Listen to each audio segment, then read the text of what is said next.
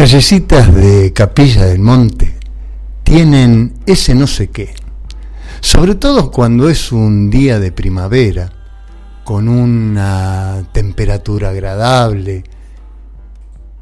Todas las mañanas salgo a caminar, me voy desde mi casa hasta el, hasta el dique, ¿sí? exactamente al río Dolores son unos kilómetros. La verdad que lo hago como gimnasia, pero al llegar siempre me encuentro con el río, con sus ruiditos, agua, y bueno, ahí me pongo a meditar. Pero esta vez quería hablar del camino hacia, hacia Águila Blanca. Estaba, serían las siete y media de la mañana día de primavera, como dije, clima agradable. Los aromas de capilla en primavera son fantásticos, la verdad que te llenan el alma, el corazón, los pulmones, oxígeno, ¿sí? Y era un día muy, pero muy tranquilo.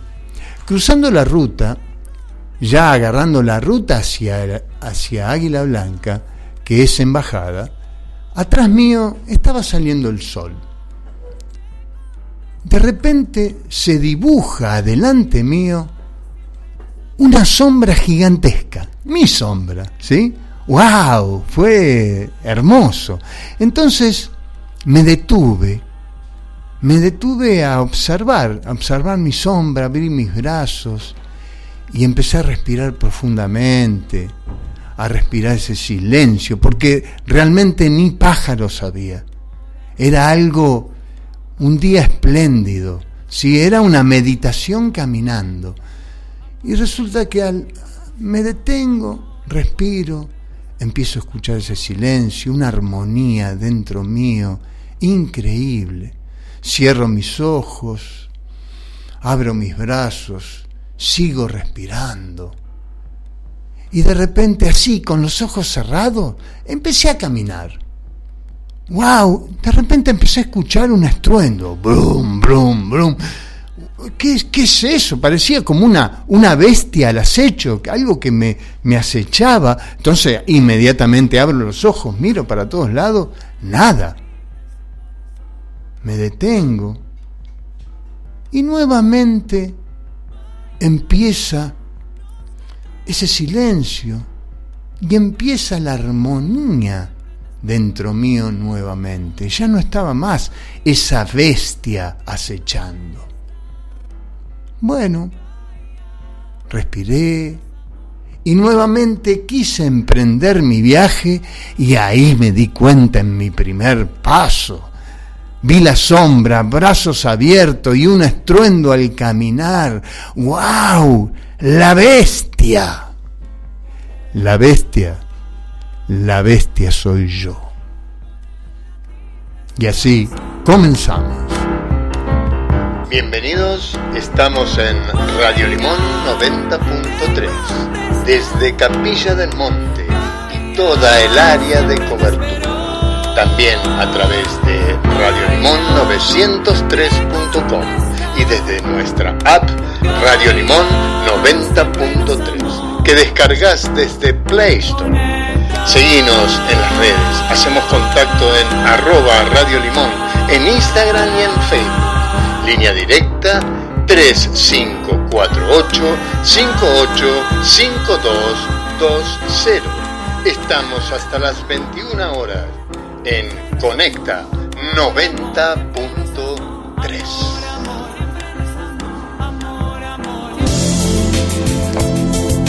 en Victoria, Entre Ríos. El Centro Holístico Meditación Victoria te recibe con actividades saludables. Realiza la caminata cósmica de manera presencial y descubrí la esencia natural de tu ser. Actividades, eventos, retiro. Reservas. Licenciada Verónica Raquel Banchero. 3436 411 999. 3436 411 999. En Instagram y Facebook Meditación Victoria.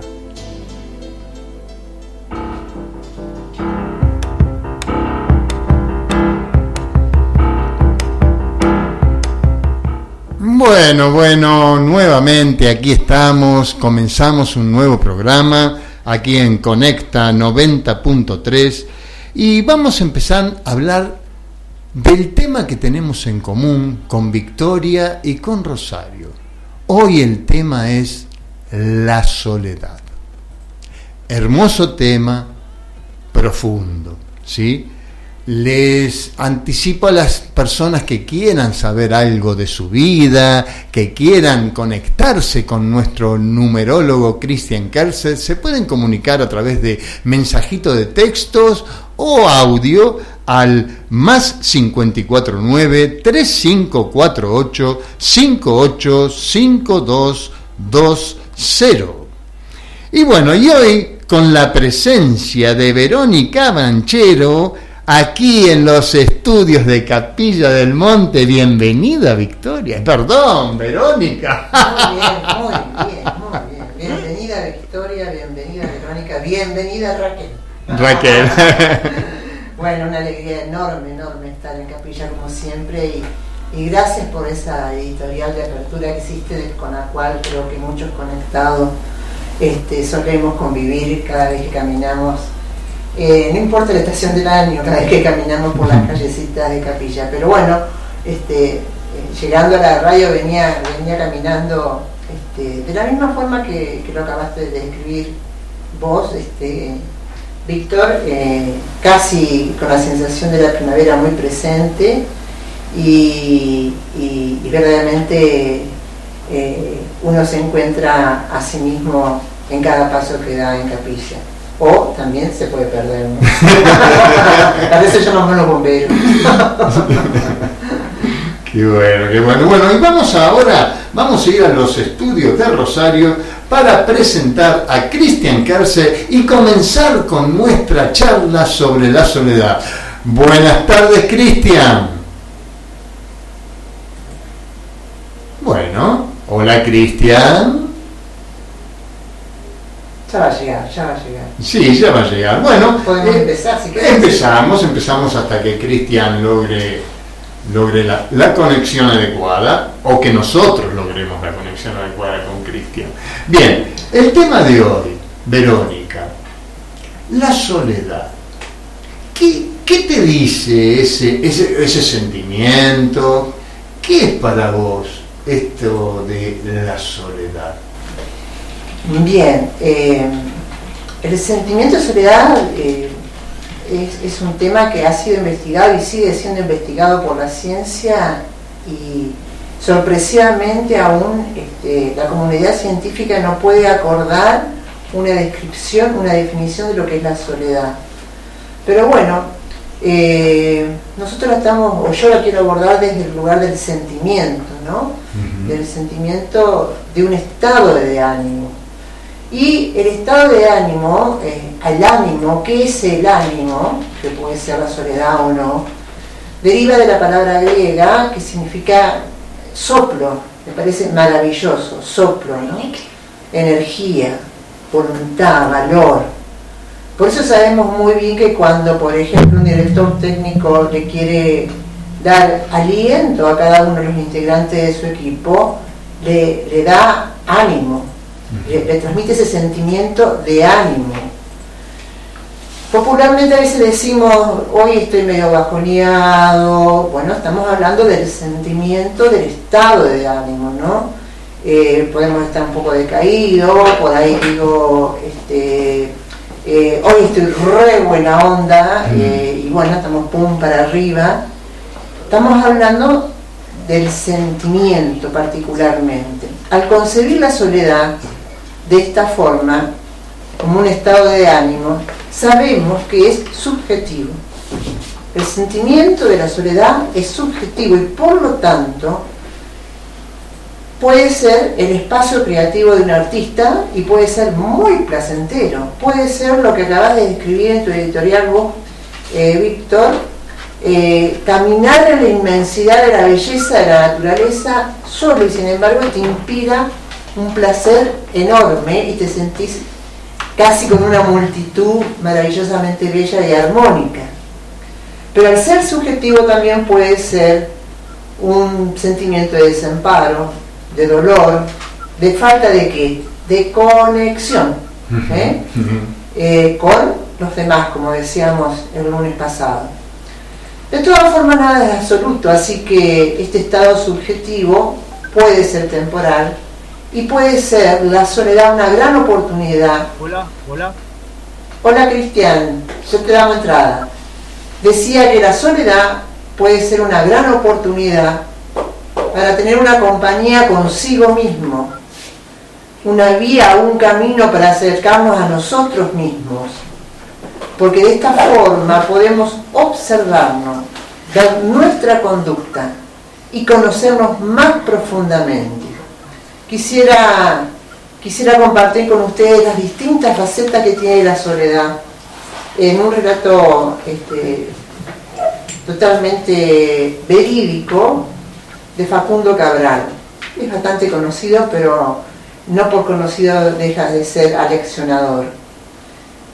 Cuenta Facundo Cabral que estaba en un aeropuerto esperando a su señora, a su hija, y el avión nunca llegó se estrelló. Y él ingresó en un sentimiento de soledad subjetivo, como lo, venía diciendo, y eh, cayó en una profunda depresión. Estando en México, tiempo después, en un programa de televisión, eh, el conductor se sorprende y entra una voz de una mujer preguntando por Facundo al aire, porque desde luego la producción le dio la entrada, y la voz era de la Madre Teresa de Calcuta, riéndose y diciéndole a Facundo, hey, Facundo, ¿qué te pasa? ¿Estás triste? ¿Te sentís solo? Quedaron todos muy sorprendidos y Facundo le confesó que sí. Dijo, no te preocupes, venite a Calcuta que yo te voy a dar la solución. Y eso hizo Facundo con su sentimiento de soledad. Fue a Calcuta y la Madre Teresa lo puso a lavar leprosos, sistemáticamente todos los días. Y allí Facundo pudo superar ese estado temporal de soledad y reconciliarse consigo mismo, porque según dice él, encontró dónde poner el amor. Wow, muy lindo, muy lindo, gracias, gracias qué experiencia. La verdad que, bueno, esas, esas son las experiencias que nos marcan, que nos cambian. ¿sí? Bueno, a ver, eh, Cristian, ¿estás por ahí? ¿Estás en los estudios de Rosario? Hola Víctor, hola Verónica. hola, hola, hola, eh, perdón, eh, Cristian. bueno, estamos aquí hablando sobre la soledad.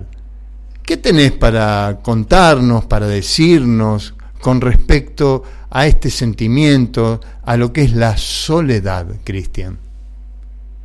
la soledad es un tema, creo que, bueno, un gusto, un gusto primero quiero saludar a todos, este, a la producción, Víctor, Verónica, ¿cómo están? Todos los que nos escuchen, de aquí desde Rosario. En este momento estoy solo, vaya la redundancia. Un tema, ¿me escuchan bien, Víctor? Sí, sí, perfecto un tema muy interesante, la soledad, porque a veces en la mente de las personas es considerada como la peor enemiga, una de las peores enemigas. A veces decimos como arquetipo la muerte, la soledad, y son uno de los temas más profundos y difíciles para el ser humano. Como dijo Verónica la semana pasada, hablaba de que el ser humano es un ser sociable. Entonces, ¿cuál es la otra, la contracara? La soledad. Acércate un poquito más al micrófono, Cristian, por favor. Es un tema muy, muy... ¿Me escuchan bien ahora? Un poquito más. Un poquito más. Es un tema muy, muy, muy controversial, la soledad. sí, sí. Eh, ¿por, ¿Por qué? Porque la contracara de un programa nato del ser humano, que es sociable. Entonces, cuando el ser humano se encuentra solo, eh, se le aparecen todos los fantasmas, como dijiste vos recién, la bestia, se me presenta eso que más tememos. Mm. Si no tengo a nadie con quien expresarme, eh, la mente, que no ha sido dominada todavía por el ser humano, le empieza a trabajar y a presentar todos los conflictos, se le vienen recuerdos, sensaciones, que bueno, no sabe cómo quién expresarlo, no lo comunica, y al no comunicar o no expresar hacia afuera, la mente sigue trabajando y el ser humano se empieza a encontrar con todos los miedos. Sé que la soledad puede ser un gran miedo, un, tema muy profundo. Eh, pero desde el punto de vista espiritual, la soledad es uno de los temas a trascender, como dijimos también la muerte. La soledad es un tema que hay que trascenderlo, tiene que ser la mejor amiga. Fíjense en que todos los grandes maestros de la historia que conocemos siempre se tuvieron que trascender en el último momento la soledad y después venía la muerte. Como, como, como mm, idea lo nombro, ¿no? Como eh, arquetipos. Jesús, 40 días en el desierto, se tuvo que encontrar y con todos los miedos, bueno, que le llamaba que se le presentaba el demonio. Bueno, todos. Los curas iban a los claustros, los, eh, los monjes se iban a la punta de la montaña, ¿no? Eh, lo que conocen Reiki se, dice que Usui estuvo allá en una cueva, en una montaña japonesa, la montaña Kurama, se, se encontró con todo. La soledad muy profunda, es un tema muy difícil que el ser humano le pueda encontrar ese lado positivo.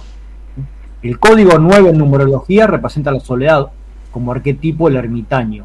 Ese que si lo estudiamos tiene que ver con que lleva la luz adentro la tiene que descubrir.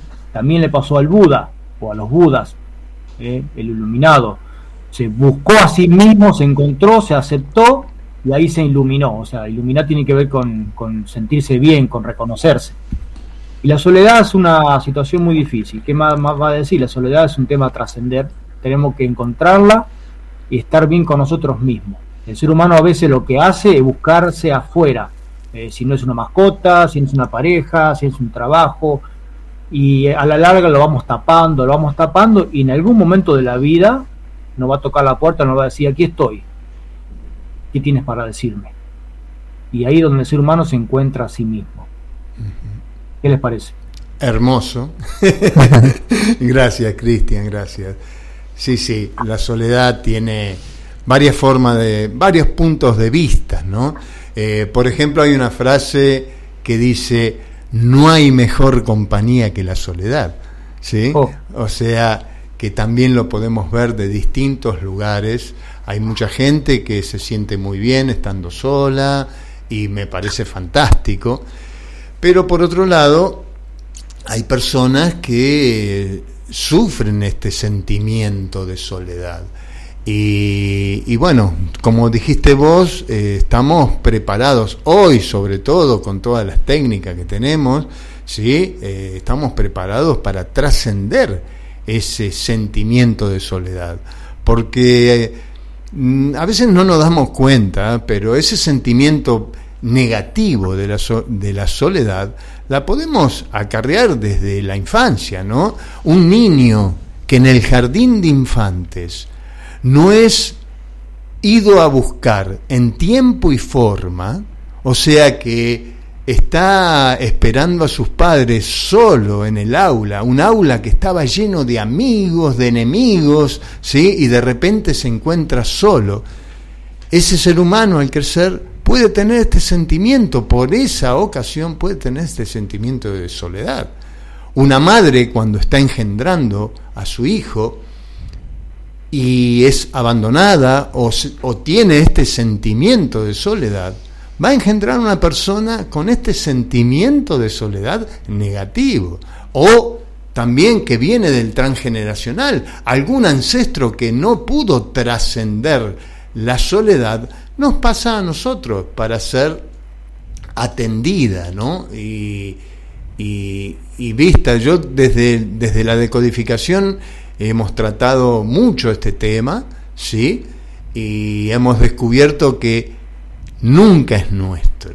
Sí podemos, eh, como dije antes, atravesarlo a través de que no me fueron a buscar en tiempo y forma al jardín de infante, pero eso está en mi haber para que yo lo experimente y pueda más adelante, hoy que estamos en, tiempos de encarnación maravillosa, poder trascender todos estos temas. Así que sí la soledad puede ser una muy buena compañía para aquellos que están dispuestos y que quieren vivir ese momento de paz, interior o como dije yo antes, ir caminando y ese sentimiento es maravilloso. Ahora, cuando se me convierte en un síntoma, ahí es donde tengo que prestar atención y empezar a bucear dentro mío para poder trascenderlo. Así que, bueno, aquí tenemos tres puntos de vista, como siempre, como todas las semanas, de la soledad.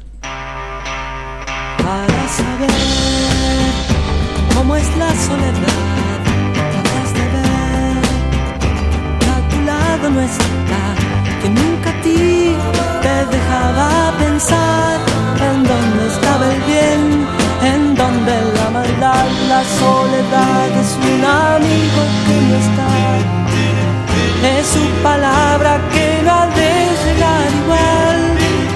Si es que sus sueños son luces en torno a ti, tú te das cuenta que él ya nunca de morir, nunca de morir al observar cómo muere la flor. Tú verás que también muere la esa paz revivirá en su voz, la flor te la dará para plantarla igual. La soledad es un amigo que no está. Es su palabra que no ha de llegar igual. Si es que sus sueños son luces en torno a ti cuenta que ya nunca de morir nunca de morir. Para saber cómo es la soledad habrás de ver que un amigo no está. Para saber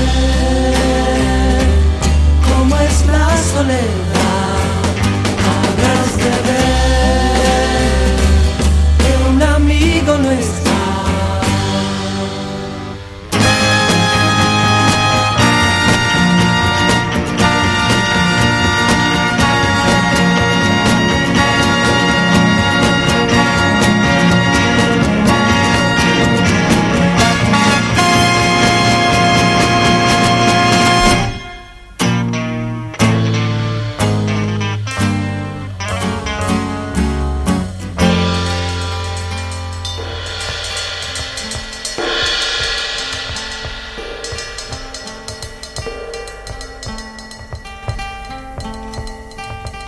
Mi nombre es Andrea Pérez Simondini junto a mi madre llevamos adelante el Museo del OVNI en Victoria, Entre Ríos.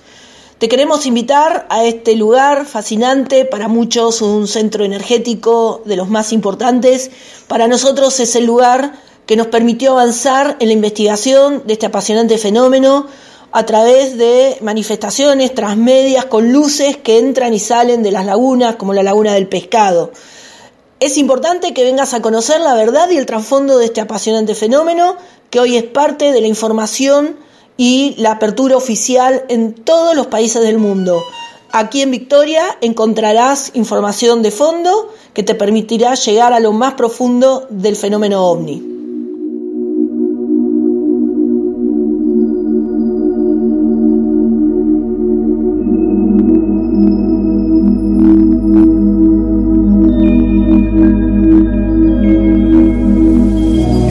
Esencias Nave Terra auspicia a Marcela Boreán en la lectura del libro 1111 de Matías de Estéfano. Historias, vivencias, imágenes.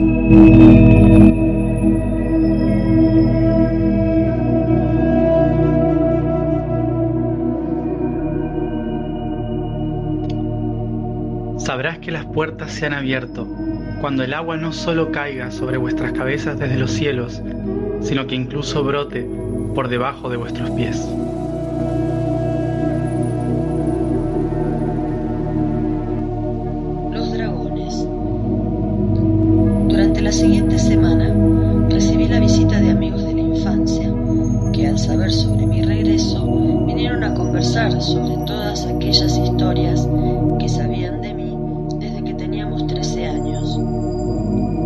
través de ellos conocí a unas mujeres con las que podía conversar de todo lo que yo sabía, sin necesidad de ocultarme ni sentir que me considerarían loco. En conversaciones con ellas, naturalicé mi conexión y pude oír el siguiente mensaje de mis guías. Para poder iniciar tu misión, has de recorrer el camino de las estrellas en la Tierra. Camino del dragón hacia el fin de las tierras, el camino de Santiago. España, volver a España, yo sabía, sin necesidad de ocultarme ni sentir que me considerarían loco. En conversaciones con ellas, naturalicé mi conexión y pude oír el siguiente mensaje de mis guías. Para poder iniciar tu misión, has de recorrer el camino de las estrellas en la Tierra. ¿Y eso qué sería? El camino del dragón hacia el fin de las tierras, el camino de Santiago. España. Volver a España, después de que me han hecho venir a Córdoba para estudiar algo que jamás podré terminar. Yo os diré una cosa. Haré lo que sea que deba hacer, pero no haré ningún esfuerzo por lograrlo. Si debo ir, ustedes compren el pasaje. Todo ya está arreglado. Mañana recibirás el llamado. Y por cierto, nunca dejes de seguir todo lo que te lleve a la educación, pues allí encontrarás el camino. La seguridad de sus palabras me abrumaba, pero más aún lo hacían los hechos.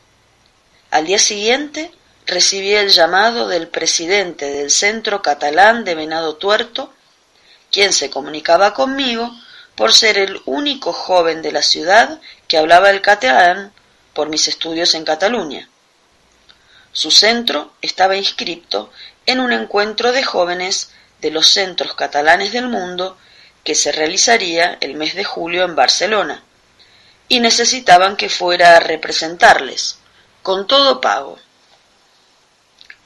Al mismo tiempo, Ana María Frarichardi me envió un mail con el link de un encuentro en Buenos Aires sobre una nueva pedagogía, un método llamado Pedagogía 3000, dirigido por Noemí Paimal, justo días antes de mi supuesto vuelo a Barcelona.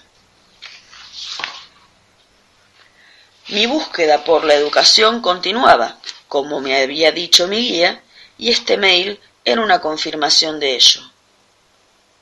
El proyecto de Noemí parecía perfecto para mí porque me permitía ayudar sin filtros culturales a los niños como yo que estaban descubriéndose en escuelas cerradas de mente.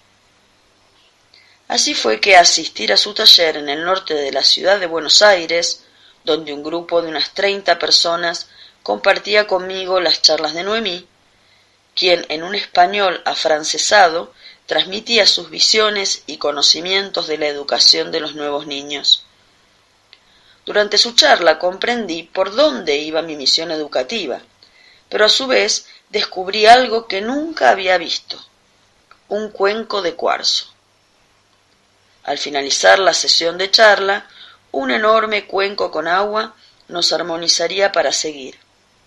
Sin embargo, su sonido fue tan potente que abrió todos mis canales susceptibles, dejándome por los suelos, canalizando y convulsionando. Nuevamente una ambulancia presente, pero con una gran diferencia. Al salir de mi trance, las treinta personas compañeras de curso no me miraron preocupados y con miedo, sino con admiración y sorpresa. Todos me ayudaron a anclar y preguntaron fascinados sobre mi viaje interno. Al transmitir mi experiencia, Noemi me invitó a sentarme frente a todos y contar mi historia. Como un cuentacuentos, narré mis memorias, y respondía a sus preguntas. Vivencié por primera vez mi misión, enseñar sobre el universo, los niños no tenían edad, eran almas ávidas de aprender sobre las realidades.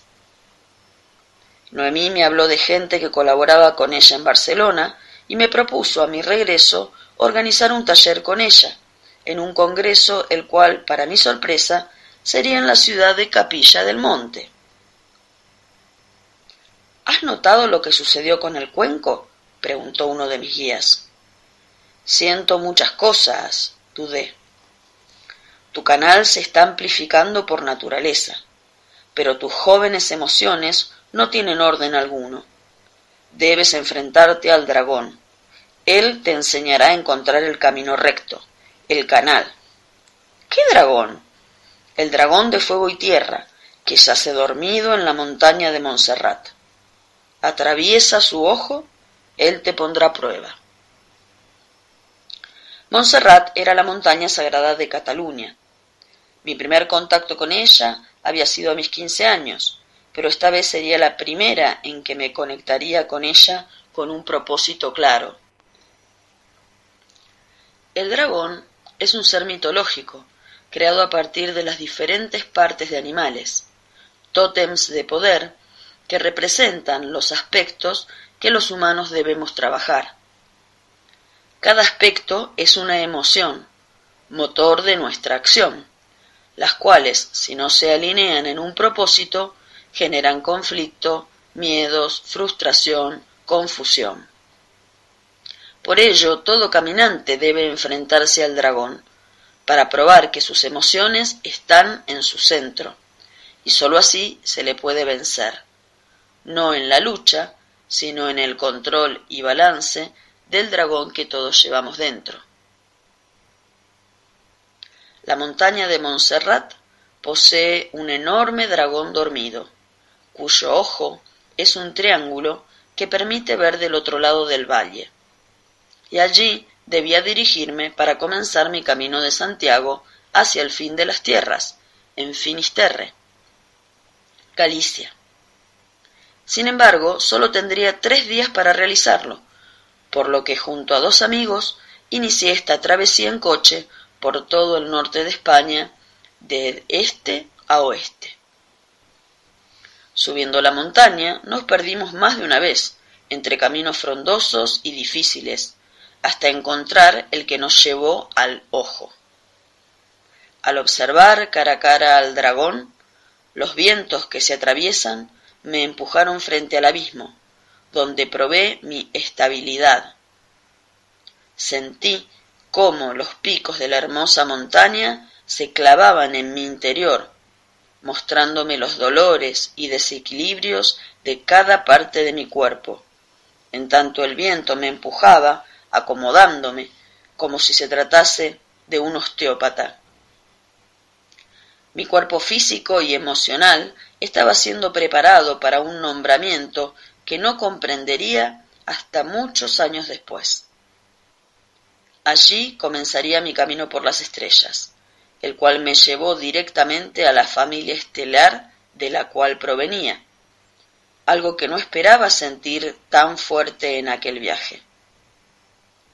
En nuestra primera parada para dormir en la ciudad de Zaragoza, los sirianos aparecieron en la habitación, rodeando mi cama y calibrando con su tecnología todo mi campo energético, interno y externo.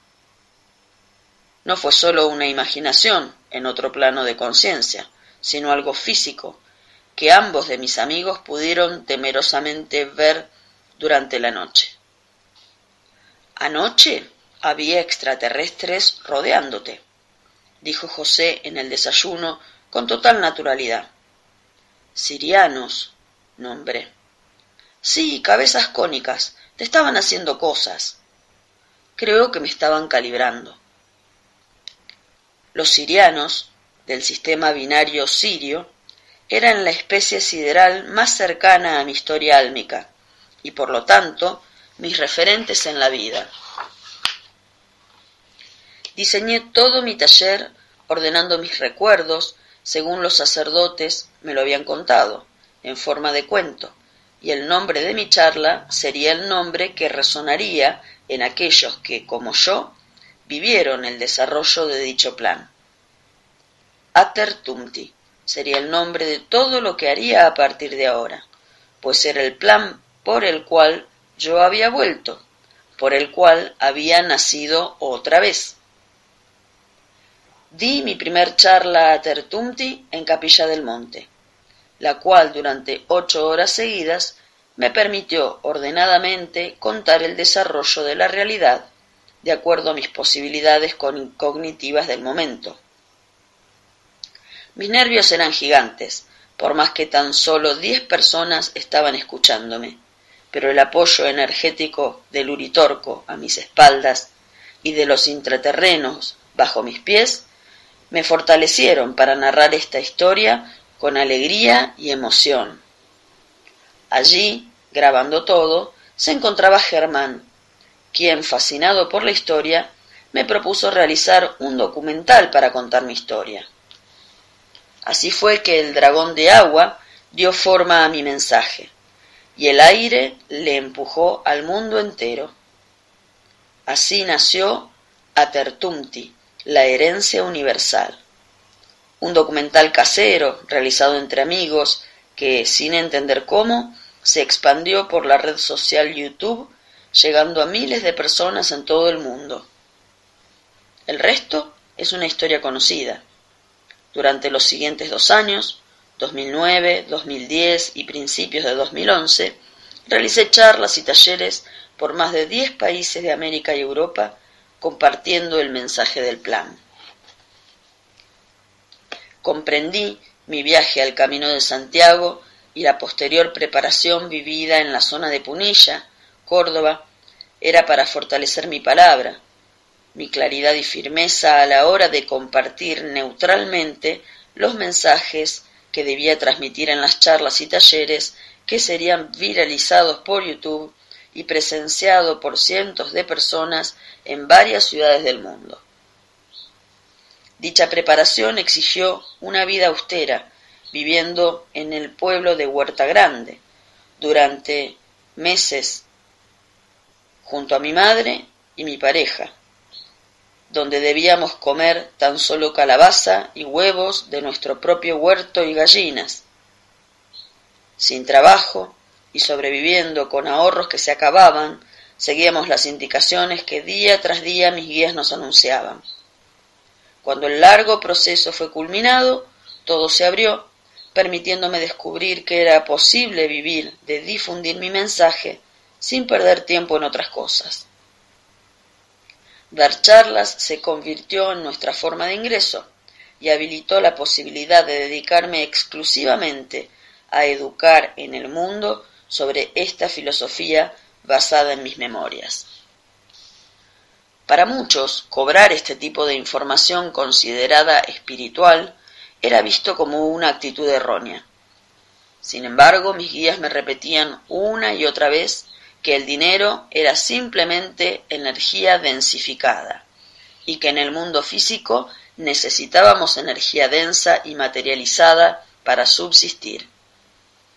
Me enseñaban que no era la información lo que tenía un valor físico, sino que el valor era equivalente al desgaste del cuerpo físico y el tiempo que dedicaba a entregar la información. Debes dormir, viajar y comer y eso es físico. Por lo tanto, debes poder cubrir ese aspecto físico.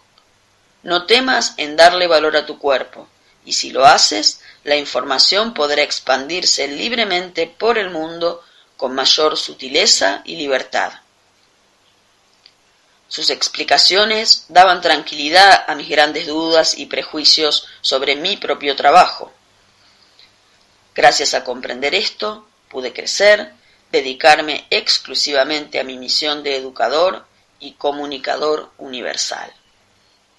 Aprendí a disfrutar y a hacer de mi hobby y labor un trabajo que me daba alegría, plenitud y felicidad. Al final, mis guías habían tenido razón. Estaba cumpliendo mi propósito de enseñar y educar, habiendo dejado lo que consideraba como único vehículo para poder hacerlo.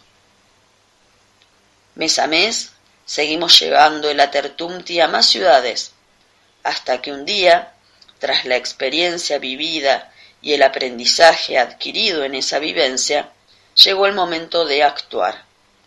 Y en medio de uno de aquellos grandes talleres, durante el mayor auge de mi expansión como conferenciante, recibí el llamado para lo cual me estaban preparando.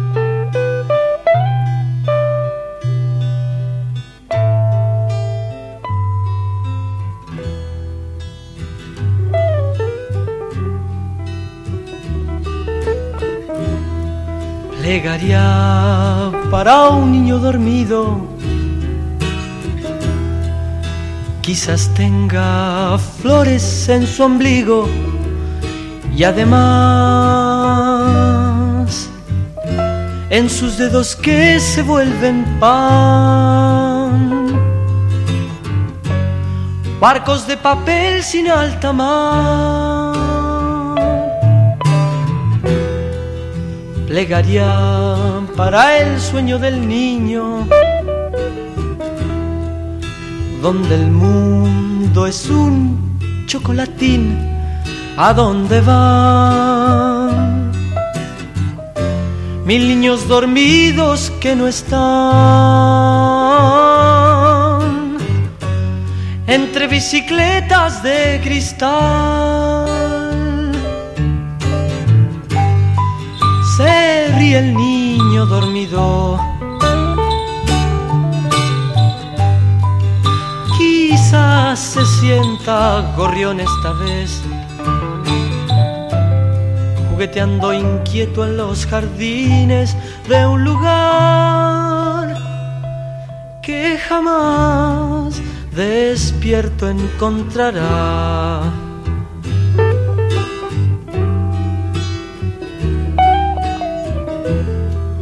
Que nadie, nadie despierte al niño. Déjenlo que siga soñando felicidad,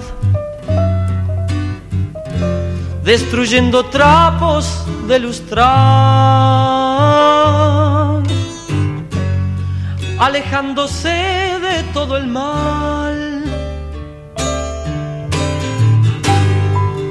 Se el niño dormido. Quizás se sienta gorrión esta vez, jugueteando inquieto en los jardines de un lugar que jamás despierto encontrará.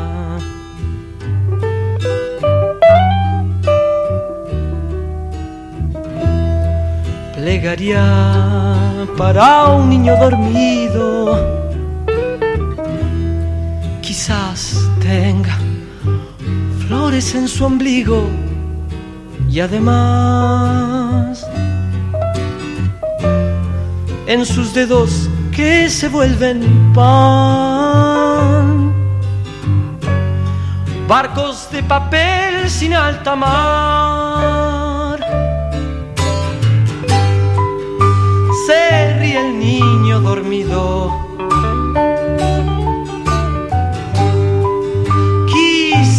se sienta gorrión esta vez,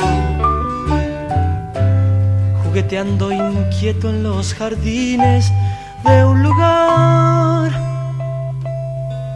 que jamás despierto encontrará.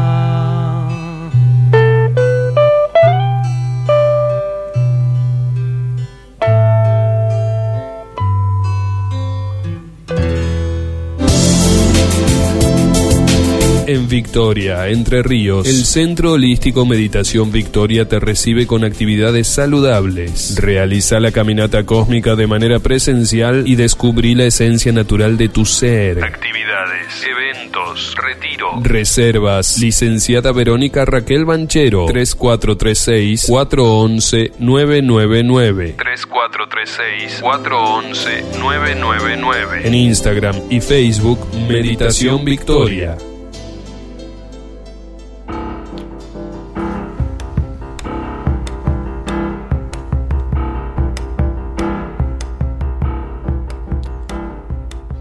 Bueno, y aquí seguimos, seguimos conectados, sí, aquí en Capilla del Monte, con Victoria y también con el Rosario. Aquí tenemos a Cristian. Cristian, te voy a hacer una, una pregunta para, para que le contestes a Federico. Hola, mi nombre es Federico de Rosario mi fecha de nacimiento es 2305 de 1976. Quisiera saber ¿cuál es mi misión en la vida? Guapa, qué preguntita. Ah, gracias, pregunta. Sí, gracias por escucharnos. eh, gracias, Federico. Gracias, nos está escuchando. Bueno, a ver, Cristian, ¿qué le puedes decir? Nos tiró la fecha de nacimiento 2305 de 1976 y quiere saber cuál es su misión en la vida. Mira vos. Mientras hablo un poquito, voy a sacar la cuenta. Aún así, Federico, la misión no nace eh, de la fecha de nacimiento. La fecha de nacimiento marca lo que vine a aprender, que está relacionado con, con la misión, ¿no? Porque si vengo a aprenderlo. Pero en realidad la misión nace de una combinación del nombre y la fecha, una combinación, día, mes y, algunas letras específicamente pero me dio la fecha de nacimiento, vamos a intentar de decirle algo, si bien no es la misión del alma, no es de sí, Federico, la misión en sí, tendría que haberme pasado el nombre, y bueno, y tengo que sacar unas cuentas y necesitaría un- un- unos cuantos segundos. Aún así estoy viendo algo interesante a tener en cuenta. Naciste el día 23, el día marca el día que enclavamos, se graba, en el inconsciente se graba siempre lo primero, que se escucha. Así como los animales escuchan en lo primero de su nombre, muchas personas le ponen a las mascotas un nombre largo y el animal escucha solamente dos, máximo tres sílabas, porque su cerebro todavía está preparado. Nuestro inconsciente también escucha lo primero y graba lo primero, así que tu día es muy importante, el día 23. Lo reducimos a 5. Me está llamando la atención, Federico, que naciste el 23 del 5 del 76 si reducimos todo, da 555. Ahí te puedo dar un indicio específicamente que lo tuyo es la libertad y el soltar, aprender a soltar en esta vida. Eh, tenés que aprender a, fluir y a soltar. La fecha completa da un código 6 y tenés que aprender un poco lo que es el contener y el amor, a ser más pasivo y más tranquilo. Ahí tenés dos indicios. No es la misión del alma, pero te puedo decir muy profundamente una parte. 555 representa la libertad. 6 en tu fecha completa representa aquello que venía a aprender, que es el amor y contener, ser más pasivo. Y ahí tenés seguramente alguna anomalía. Querés ser libre y te querés soltar de las responsabilidades. Federico, un gusto. Cualquier cosa que necesites, podés comunicarte en las redes sociales. Adelante, Víctor. Adelante, Verónica.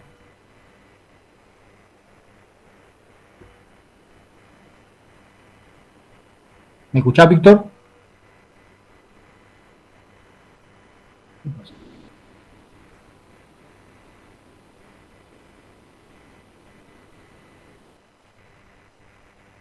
Pero ahora volvemos a los estudios de Capilla del Monte porque tenemos frente a nosotros una voz, una voz que desde hace 40 años que viene deleitándonos con esa con esa armonía que significa la música, con esa armonía que, que significan las, las notas, la guitarra, la voz.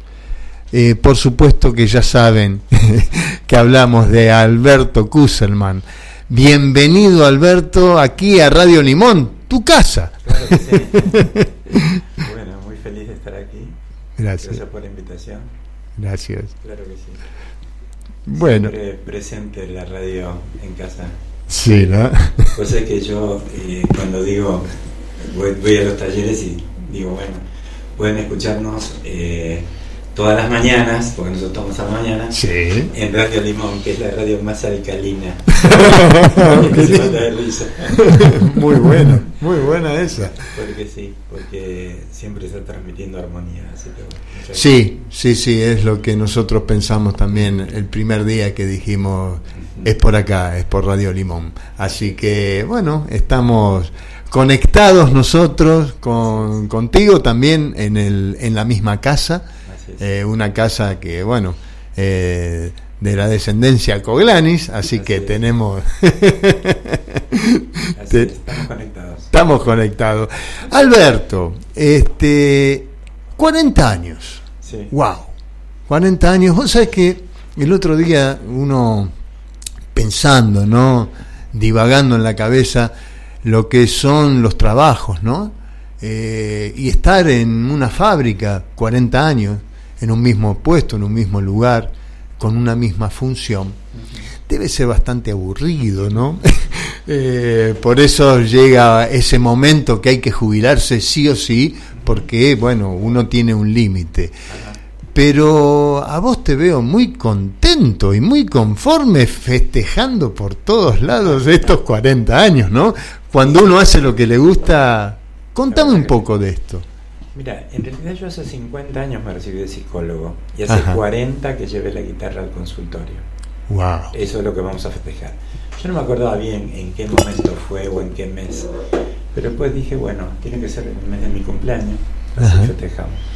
Entonces, este es interesante, como está muy lindo lo que vos decís, porque yo, yo no siento que, por más que hayan pasado los años, no es que no tengo ganas de hacer cosas como uno bueno, me jubilo, entonces no hago nada. Claro. Yo creo que, como yo hago lo que me gusta, gracias a Dios, este, eh, soy feliz haciéndolo.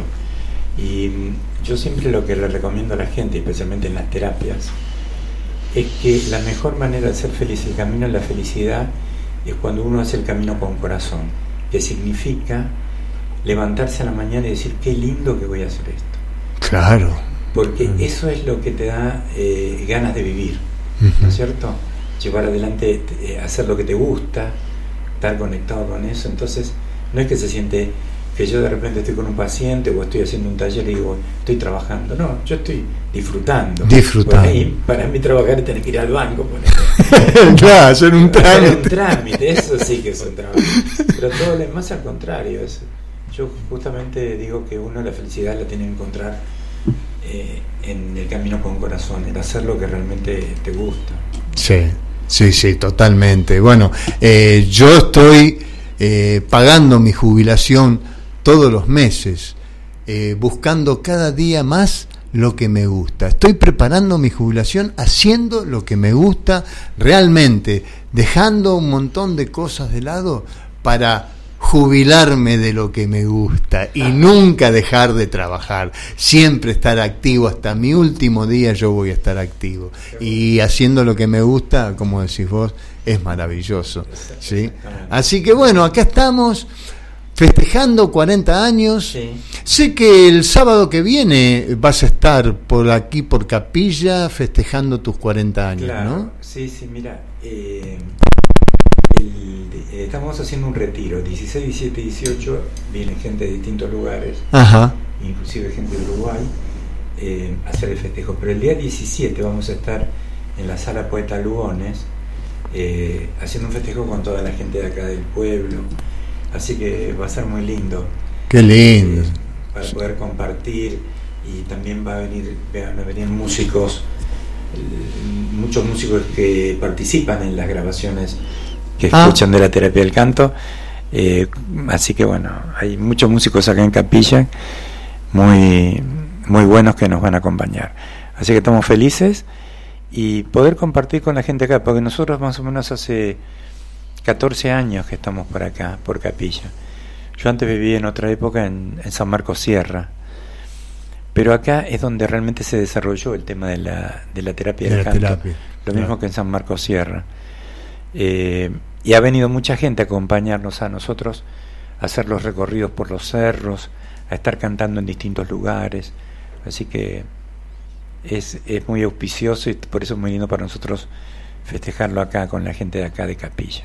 Qué lindo. Estamos contentos con Bueno, el sábado entonces, eh, ¿a qué hora es? Sábado dieci- 17 a las 19. A las 19 horas. A las 7 en de la tarde. En la, En la sala Poeta Lugones. En la sala Poeta Lugones. Sí. Bueno, Capilla, atenti, que tenemos festejo, así bueno. que vamos a, cam- a, cantar A cantar. y a festejar. A festejar. Eh, y también a bailar, ¿por qué no? Si hay lugar. Sí, por, por, supuesto. Gracias, gracias. Bueno, acá tenemos en presencia a Verónica Banchero, Sí. que te va a hacer alguna pregunta, porque sé que también estás por viajar para los lugares de, de Verónica, ¿sí? Sí, Verónica. Sí, exactamente. Hola Alberto, bueno, primero agradecerte enormemente el aporte que le has brindado a, a la humanidad, este, transmitiendo tu terapia, ¿no? Porque eh, presencialmente, lo que he recibido siempre en forma colectiva es alegría, que es justamente el antípoda del tema que tratábamos hoy, que es el sentimiento de soledad, ¿no? Ajá. Eh, y muy en particular, cada día que saliste durante el aislamiento comunicando a través de las redes, Sí, sí. en forma estoica y disciplinada, Sí. todos los días, todos los días, no importara cómo, qué pasara, cómo estuvieras, todos los días. Bien, y eso es muy meritorio para la salud humana. Eh, eh, en cualquier momento vas a ir a Victoria Entre Ríos, desde luego, eh, es tu casa, pero bueno, me gustaría que, que, que nos compartas la impresión, la sensación energética que tuviste eh, en tu primera ocasión en Victoria, creo que fue la primera en la casa de Chelo, Sí. eh, de la cual tuve el gusto de participar. Bueno, fue muy muy lindo. Es- esa casa tenía una cierta magia para mí, ¿no es cierto? Tenía era como entrar en un poco en, en historia, ¿no? Y aparte de una persona muy muy conocida eh, en Argentina, ¿no? Eh, fue muy interesante la, la vivencia. Hicimos un taller, estuvimos cantando, estuvimos bailando en ese lugar tan lindo. Así que bueno, y bueno, en aquel momento todavía no estaba el tema de las termas Hmm. de Victoria, ¿verdad? Y después se fue abriendo y digo, qué maravilla, ¿no? La naturaleza como de pronto, frente a una ciudad tan importante como Rosario, ¿no? Ahí enfrente de repente aparece un, como un paraíso, con, ¿no es cierto? Con ese agua termal, con esa Pachamama maravillosa que nos viene a curar realmente, con, porque el agua termal realmente es como una bendición de la Pachamama, de la Madre Tierra. Sí. Y, y yo creo que bueno, eso también es un lugar bendecido, ¿no es cierto? Como, como de pronto un lugar de sanación. Por eso nosotros tenemos muchas ganas de volver para poder hacer un retiro. Nosotros queremos hacer retiros allá. Nosotros durante muchos años venimos haciendo retiros en las termas del Daimán en Uruguay. En Uruguay. Desde sí. el año 92, todos los años llevamos grupos a ese lugar. Pero siempre teníamos muchas ganas de hacerlo acá del lado argentino, por decirlo de alguna manera. Y bueno, yo creo que Victoria es un, un lugar ideal para eso. Sí, sí. Así que, pues sé que hablando de la parte termal, ayer justamente eh, nos fuimos hasta las termas de Quicho, acá en Cerrezuelo también. Sí. Y qué lindo de pronto, ¿no? Yo veía toda la gente ahí, toda la gente, inclusive mucha gente del lugar. Qué lindo poder tener un lugar así también de, de tanta curación que tiene que ver con el agua termal, ¿no es cierto? Sí. Todos los beneficios que tiene, cómo no- nos hace entrar en un estado de mucha paz interior. No es más fácil meditar cuando uno entra en un estado profundo de relajación a través del agua que nos cura de todas las dolencias y nos hace entrar en una conciencia más ampliada al poder estar más relajados también. Es que el agua, el agua termal eh, tiene mucha información. Es agua que viene de las profundidades, de los deshielos, de justamente, bueno, yo también quiero compartir allá en Victoria, Sí. pero voy a hablar de este tema, Sí. voy a hablar de las aguas y su poder de sanación, Ah, porque no es solamente sí la temperatura, los minerales y todo lo que tiene, sino la gran información antiquísima que tienen las aguas termales. Y eso nos ayuda a, por supuesto, a abrir conciencia. Desde, desde este lugar nos ayuda a abrir conciencia. Así que sí, las aguas son maravillosas. Vos sabés que le quería, quería incorporar a, a, a Cristian de Rosario, Sí. nuestro, nuestro amigo, para que te haga alguna pregunta. Bueno. Pero la verdad me gustaría, ¿estás como para cantar algo? Sí, como no, mira, traje la guitarra. como- Así que, Cristian, vamos a, a dejar un poco la pregunta de lado porque queremos escuchar algo. Si quiere que vaya preguntando porque tengo que afinar, así que... Ajá, tiene que afinar. Bueno, hace la pregunta, a ver, hacerle una ¿Qué tal? pregunta. ¿Qué tal? ¿Qué tal, Alberto? Un gusto. Sí, ¿Me escuchás, Víctor? sí, sí, yo te escucho. Alberto por el momento no, pero ya te va a escuchar. A esperar Bueno, dos minutos. Estamos preparando acá de todo. A ver, vamos a El ver. escenario central donde va a tocar Alberto. Ahí te, ahí te escucho. ahí escucha, dale, dale nomás. Vos eh. sabés que, Un gusto, Alberto, un gusto. Mira, vos sabés que mientras te estaba escuchando, eh, justo atrás mío tengo eh, la librería y, y estoy Digo, voy a buscar el CD que tenía, que yo me acuerdo que una había comprado hace más de 12 años, influyó mucho en mí. El, si tengo un CD, eh, Terapia del Canto, Yo Soy, vos seguramente lo sabés, mientras te escuchaba. Eh, primero quiero felicitarte porque este, vos no me conocés, pero este, estas canciones, en mi tiempo de despertar, estaba recién estudiando metafísica, en, en el, y lo compré por eso, porque en la tapa está la mágica presencia. Y después empecé a escuchar tus canciones y me fue revelando muchas cosas en mi vida, estas canciones muy profundas. Ajá. Eh, la verdad que, bueno, un- una persona te está agradeciendo porque influyó con tus canciones este, la parte de la conexión, ¿no? La conexión y el despertar. Qué bueno. Alberto, muchas gracias y bueno, Bueno, ¿qué más gracias decirte? ¿Qué Gracias, más gracias. decirte? Escuchar, escuchar tu canción. Bueno, bueno, te agradezco, Cristiana. Mira qué lindo, ¿no? De pronto vos sabés que una de las cosas que nos pasa a nosotros es que nos damos cuenta muchas veces que las canciones para mí son como seres que van más allá de Mm. nosotros, de los autores. La- hay, hay canciones que tienen una determinada energía que llegan a quien tiene que llegar, a lugares. De pronto nosotros fuimos dos veces a Colombia y a México por una canción, porque la gente conocía una canción, que es Niño Salvaje. Y gracias a esa canción nos invitaron, nos llevaron con el avión, lo- los lugares donde nos hicieron recorrer, porque la gente conocía esa canción. Y, y de pronto, de pronto yo creo que la canción le llega a cada persona que lo está necesitando en cada momento, ¿no? Entonces, Digamos que una canción puede llegar a ser una llave. sí, Nos abre puertas, nos Sí.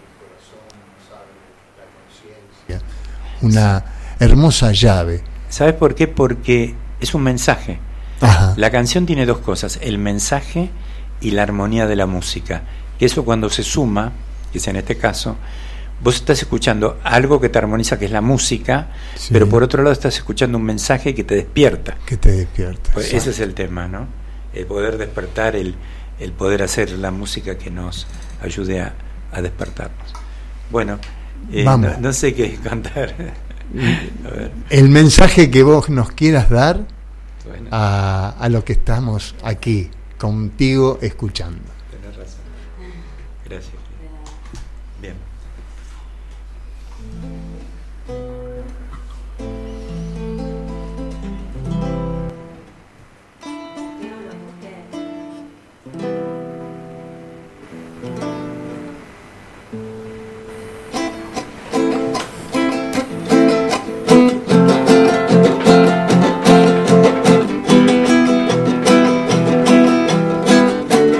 Me declaro libre, me declaro vivo, no apto para ser domesticado. Me declaro libre, libre, libre, me declaro vivo, no apto para ser domesticado. Soy guerrero, mi espada es el amor, mi escudo el humor, mi hogar la coherencia, mi texto la libertad.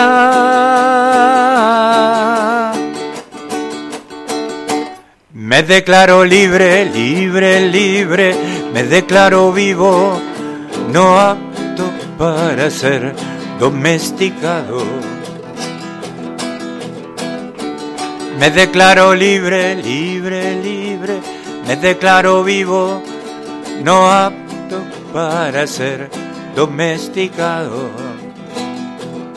Soy guerrero, mi espada es el amor, mi escudo el humor, mi hogar la coherencia, mi texto la libertad.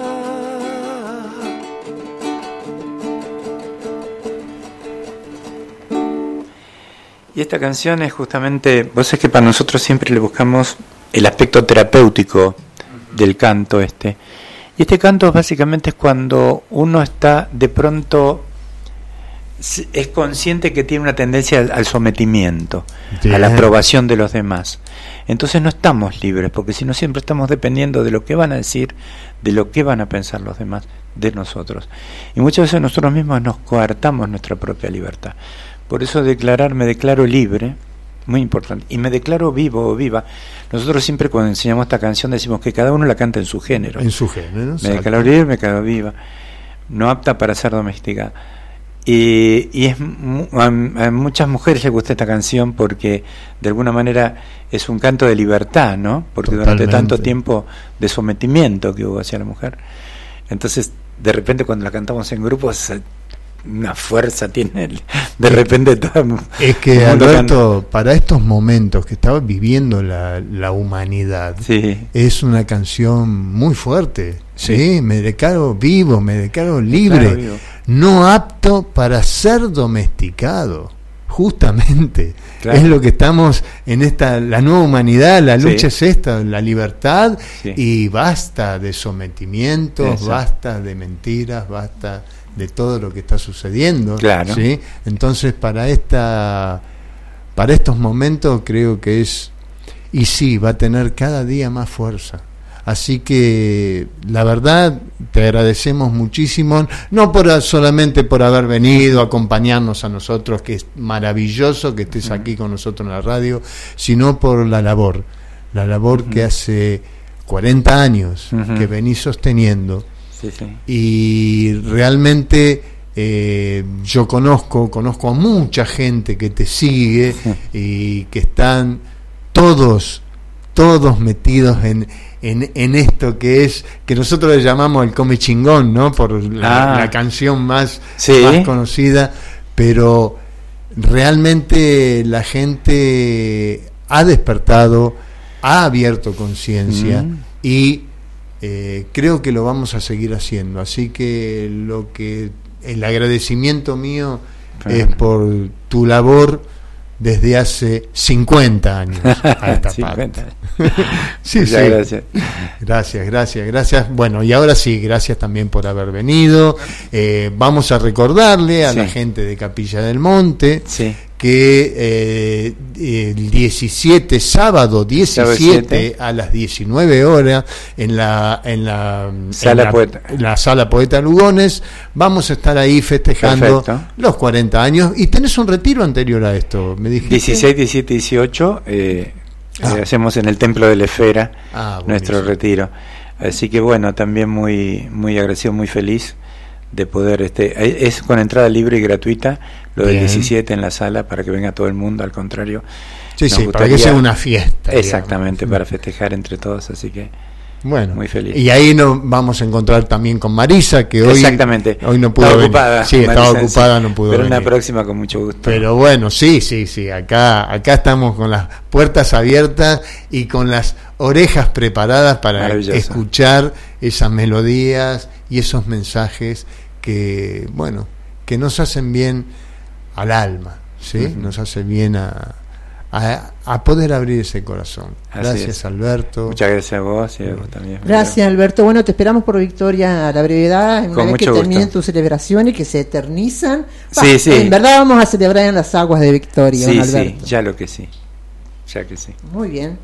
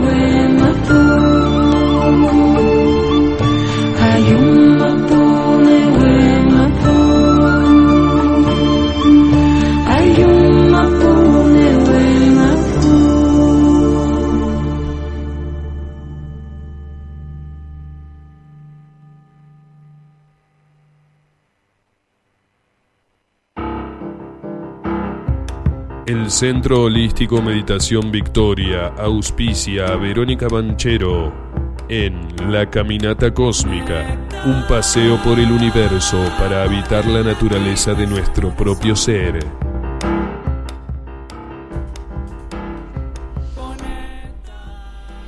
Imaginemos que comenzamos a caminar por un jardín y podemos ver una estrella gigante. Es tan grande que dentro suyo pueden entrar un millón de planetas Tierra. ¿Se lo imaginan? Esta estrella posee en su interior misteriosos poderes que todos nosotros aún desconocemos. A través de su energía le da a las plantas la posibilidad de convertirse en tal, en crecer, en dar frutos. A los animales les irradia nutrientes y vitaminas. Al ser humano le suministra hormonas y activa su sistema inmune. Es una estrella con camino propio. Es una estrella con camino propio. ¿Se lo imaginan? ¿Por qué? Porque sabe moverse por donde ir. Sabe por sí misma cuál es su eje de rotación, por donde girar. Y sabe también trasladarse en la inmensidad de la galaxia en la que participa. Brinda un servicio esencial a todo lo conocido y a lo desconocido, brindando dos aspectos imprescindibles para los seres vivientes y sintientes del planeta Tierra. Pone luz en la oscuridad y calor, muy parecido a la calidez de los afectos que a veces están ausentes y otras veces tienen el poder de sanar. Los humanos, por supuesto, la denominamos con el nombre de Sol, a quien muchas culturas adoran porque saben que su bondad y presencia es superior a su, a su, propia existencia individual. El escritor Henry Moore decía que el secreto de la vida es tener una tarea, una tarea que impulse no solo nuestro propio camino, sino también la vida de los demás. Y creo que, que es una síntesis del diálogo que acabamos de tener con Víctor y Alberto, de tener esa tarea que tanto amamos, pero que no solamente nos va dando las señales por dónde ir, certeramente, sino también colabora en un servicio de sanación, en este caso, para los demás. Por eso no existe la jubilación en el sistema. Porque Víctor eh, se, se va a jubilar porque va a ser un jubileo su jubilación. Totalmente. Eh, la palabra jubilación significa jubileo, alegría, porque tiene una tarea Sí, sí. con un camino propio, brindando un servicio a los demás, igual que nuestra estrella gigante. Sí, sí, eh, realmente creo que ese es el, el camino, el camino de la adultez, es eh, encontrar lo que durante tantos años hemos sembrado, hemos aprendido, y ya creo yo que para la edad del jubileo ya sabemos muy bien lo que queremos, ¿sí? Y apuntarle a eso que queremos nos hace más jóvenes, nos hace sano, nos hace tener una vida, ¿sí? No estar contando los minutos, a ver cuándo viene alguien a visitarme, sino yo salir al ruedo, no importa la edad que tenga, no importa cómo sea, aunque sea arrastrándome, pero voy a seguir subiendo montañas, recorriendo caminos, eh, ya no nos hace falta eh, un discursito de decir qué era lo que teníamos que hacer, lo tenemos que hacer. ¿sí? Hay que sur surcar todos los ríos, subir todas las montañas y realmente hacer lo que queremos, lo que nos gusta para esa salud, esa sanación.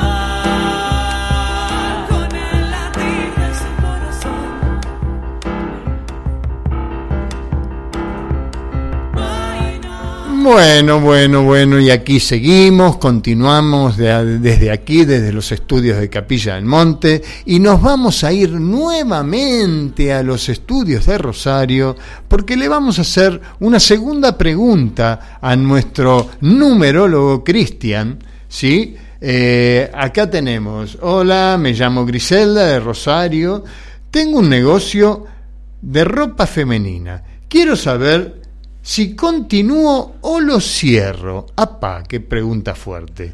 Eh, ya que no me va bien. El nombre de mi negocio es Ellas. Eh, hola Cristian, mira, no, no me ha pasado ningún número, pero me dice, eh, ¿lo escuchás Cristian? Sí, acá estamos Víctor escuchando la pregunta.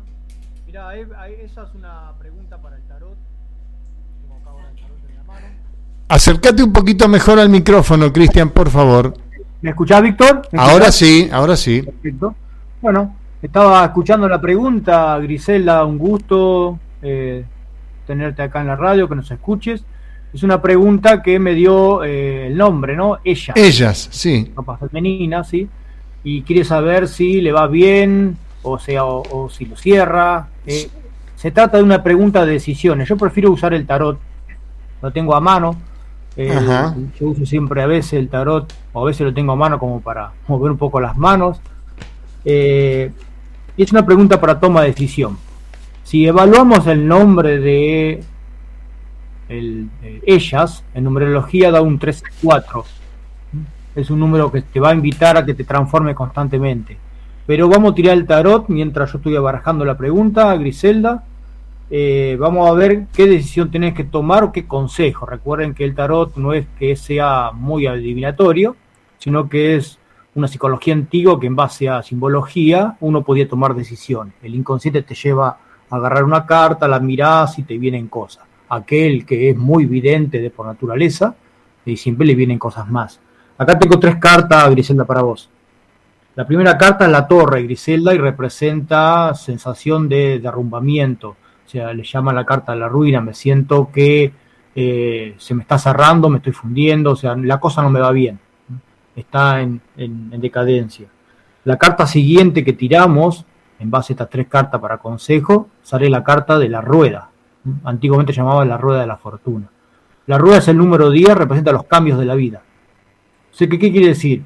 Que ante esta situación que no te da bien, tenés que replantearte cambios. ¿Qué cambios? Bueno, verás como si te gusta lo que estás haciendo y la cosa no funciona, replanteate cambios, remodelalo, eh, alegralo, eh, bueno, movilizalo, podés ver de qué manera puedo hacer los cambios. Movimientos y cambios. Y la carta final, como consejo final, te dice el número 3, la emperatriz. La emperatriz es una carta muy positiva, más para los negocios, que representa lo social, la comunicación, el desenvolvimiento. Inclusive si le vamos a buscar una, un consejo, tiene que ver con hacer publicidad, cambiar. O sea, modificarlo, alegrarlo. Eso es la emperatriz. El número 3. Tiene que ver con expandirlo. Normalmente me sale cuando las personas tienen que hacerse publicidad o hacerse conocer.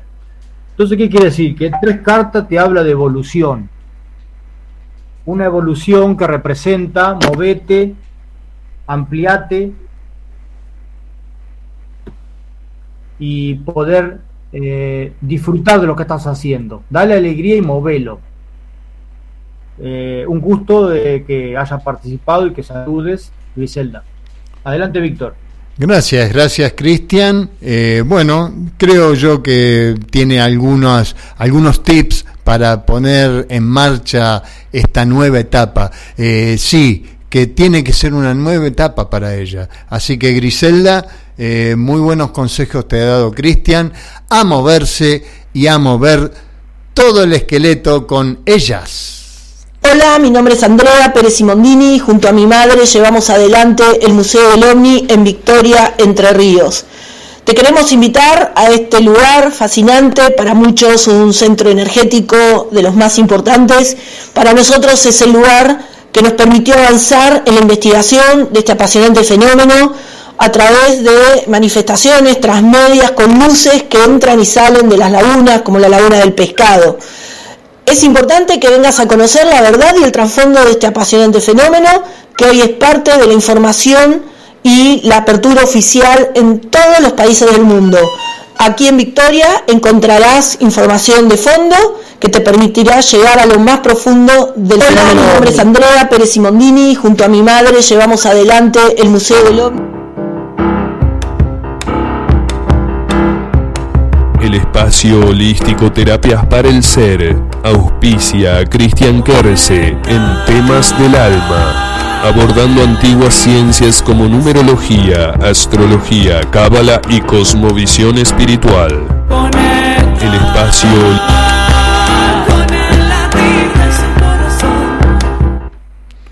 Bueno, bueno, ahora sí nos vamos nuevamente a Rosario, sí, con temas del alma. Hoy tenemos almas kármicas almas dármicas.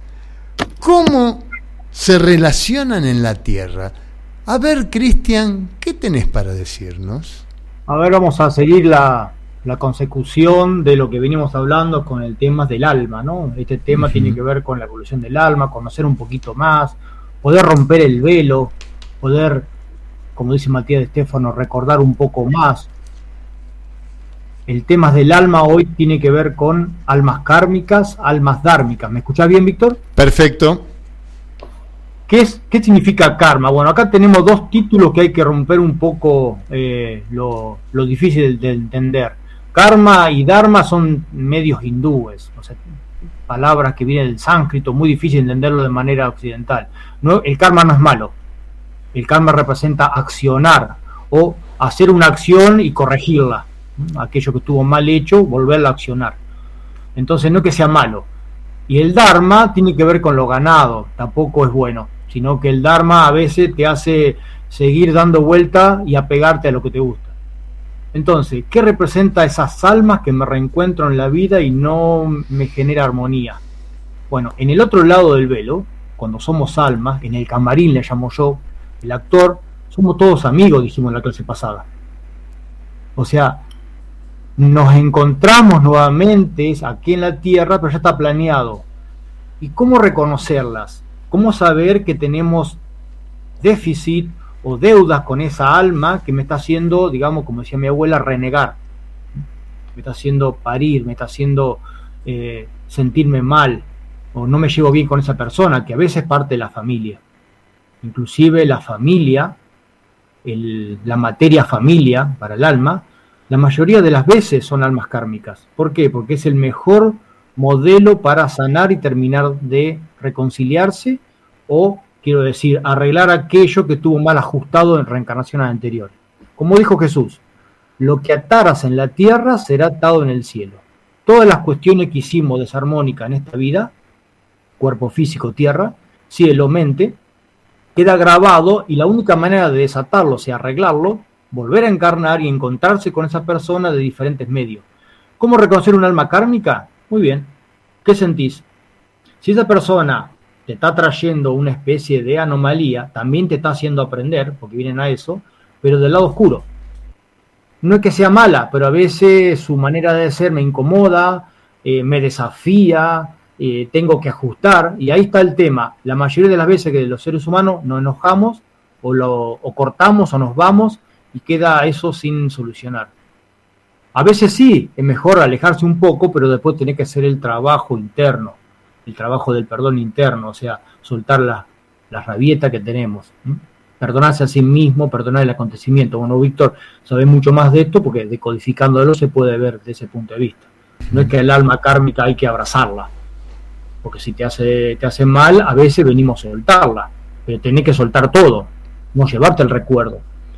Entonces esas son las armas difíciles que te van a ayudar a, aprender en esta vida, a ser un poco más amplio, pero son aquellas que te generan incomodidad. ¿Cuáles son las otras? Verla, vos decís, no sé, me genera un estado de paz. Ejemplo, lo viste y, o te enamoraste, si llegas a una pareja, o esa persona que vos la ves te genera esa sensación de acercarte, sale una pregunta, esa sensación de familiaridad, las dos sentimos sensación de familiaridad, una no queremos estar y la otra sí. Esas son las almas que probablemente, y en la mayoría de los casos, eh, fueron amigos, te salvó la vida, fueron, se llevaron bien como pareja, pero en esta vida no vienen como pareja, entonces terminan siendo amigos, a veces son hermanos, a veces son personas que dijeron, como nos relacionamos bien y vos me ayudaste mucho a mí, vamos, yo voy a encarnar para devolverte eso. Porque también hay que descargar lo positivo, porque el alma tiene que ir vacía allá arriba. Y a veces el alma se apega con tantas cosas lindas en esta vida. Entonces dice, voy a ir, voy a ser tu mejor amigo, te voy a ayudar en eso que a vos te va a costar, porque vos tenés un karma con otra persona y cae esta persona como mejor amigo para ayudarte. Se reconoce a través de la mirada, se reconoce a través de acercarte. El que te trae paz y el que vos sentís ganas de estar es un alma que tiene que ver con un dharma. La persona que te genera incomodidad y te querés ir, pero no podés porque la vida te lo sigue encontrando y demás, tiene que ver con eso que tenés que saldar. verás vos la manera. Eh, espero que lo haya entendido, espero que le haya gustado. Adelante Víctor, adelante Verónica. Gracias, gracias Cristian. Bueno, ya hemos terminado con el temas del alma, muy claro. Este, y ahora nos vamos a nos vamos a ir a un tema musical, así nos conectamos con Victoria nuevamente y el Museo OVNI para hacer un pequeño reportaje. Andrea Simondini, hija de Silvia Simondini, con larga trayectoria en la ufología en la República Argentina. Bien.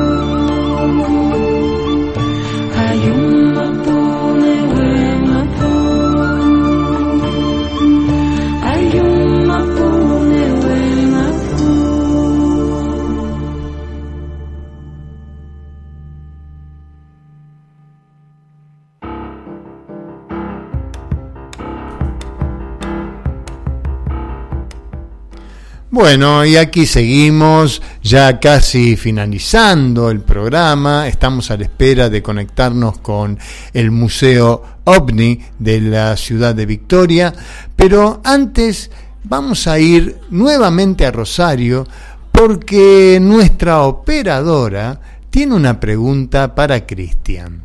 Cristian, eh, tiene un tema de salud ¿sí? que todavía no pueden descubrir. Y me dio eh, su fecha de nacimiento. ¿Vos podrás sacarle a través de la fecha de nacimiento alguna historia? Hola, hola, ¿cómo estás? ¿Cómo no? Sí, sí. Bueno, te Eh, paso. 11 del 06 de 1992. Tenemos, recuerden que la fecha de nacimiento representa una de las cosas más importantes que tenemos que trabajar. eh, y es esa cuestión que vamos a, resolver toda la vida. La fecha completa se suma, se busca un, el número final, en tu caso es el número 11, un número bastante difícil a trascender. Eh, hay que sumar 11 más 6 más 1 más 9 más 9 más 2, a la larga da un número 11 si no se quemar la cuenta apurado en este momento. Y sí, exactamente. 29-11. Bueno, ¿qué tenés que, que trabajar? Eh, hay que asociarlo a la pregunta. ¿Cómo me dijo la pregunta, Víctor? El tema de salud. De salud, tema de salud. Bien. En realidad no es que la fecha te va a decir conflicto de salud. No, eso no. Es un programa que te hace trascender. Bueno, yo también tengo ese mismo número en la fecha y representa las pruebas. Ajá. El número 11, seguramente ya todos deben conocer, se lo conoce como el número del maestro, el número de la maestría. Y como están en, en la sección que vengo a trascender, entonces ¿qué quiere decir? Hay que trascender diversas pruebas. Eh, lo bueno de esto es que te da fuerza para trascender. Normalmente el código 11 hace, nos hace un poco a veces elevar la energía, elevar un poco la violencia, a veces no, nos, nos enojamos con nosotros mismos y nos generan dualidades. Y lo, el problema de esta fecha hace que eh, contengamos mucho, eh, no queramos expresar, nos cuesta expresar, hay muchas emociones guardadas y profundas. El número 11 representa la fuerza, y la fuerza es la que vos tenés que trascender, tenés que afrontar la situación. El número 11 representa el guerrero y la fuerza a trascender. Recuerda que son dos palitos, dijimos en un momento creo que había hablado de esto, los antiguos lo sabían, lo representaba con las dos columnas que se en- entra al templo, o sea que tiene que trascender la puerta, y en el otro lado hay otra realidad. Entonces, ¿qué, qué significa esto? Vos tenés la fuerza para trascenderte, pero tenés que afrontarla, tenés que verla de frente. Sea emocional, bueno, ahí está convicto, decodificarla y ver todos tus miedos. Sea biológico, analizate, hacete todos los estudios, poné fuerza interna para trascenderlo, mover el cuerpo, mover el físico, había que ver qué es lo que tiene, no sé, pero representa el número de la fuerza. Vos tenés la fuerza para poder trascenderte. Desde luego que después habría que ver el nombre completo y sacar los siete números principales. Este es solamente uno, pero el más importante. Espero que te haya gustado. Espero que Me hizo un pulgarcito arriba y con una sonrisa, así que está muy conforme con, con lo que ha escuchado y también la vamos a ayudar a través de la decodificación de ver este tema que es, es sencillo porque es una persona alegre, feliz y desde ahí se sana todo. Así que vamos a arrancar por ahí. Bueno, gracias Cristian, gracias por bueno, por toda tu, tu sabiduría a través de a través del, de, la numerología o del tarot. Hoy hemos utilizado el tarot. Así que para la próxima, eh, a todos aquellos, porque me han quedado preguntas, no he encontrado una pregunta, me han quedado preguntas para la semana que viene, pero si quieren también pueden hacer consultas a Christian Kerse desde el tarot.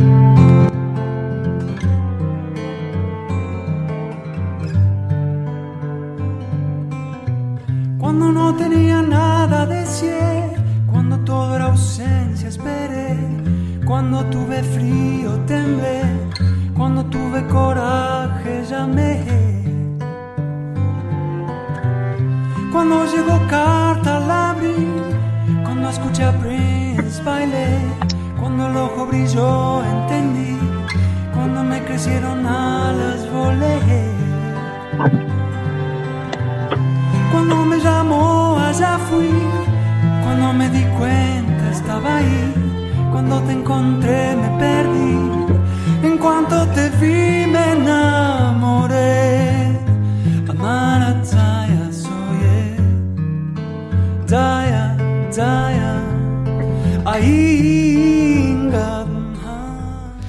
Bueno, y continuamos ya en la parte final del programa, conectándonos nuevamente con Victoria.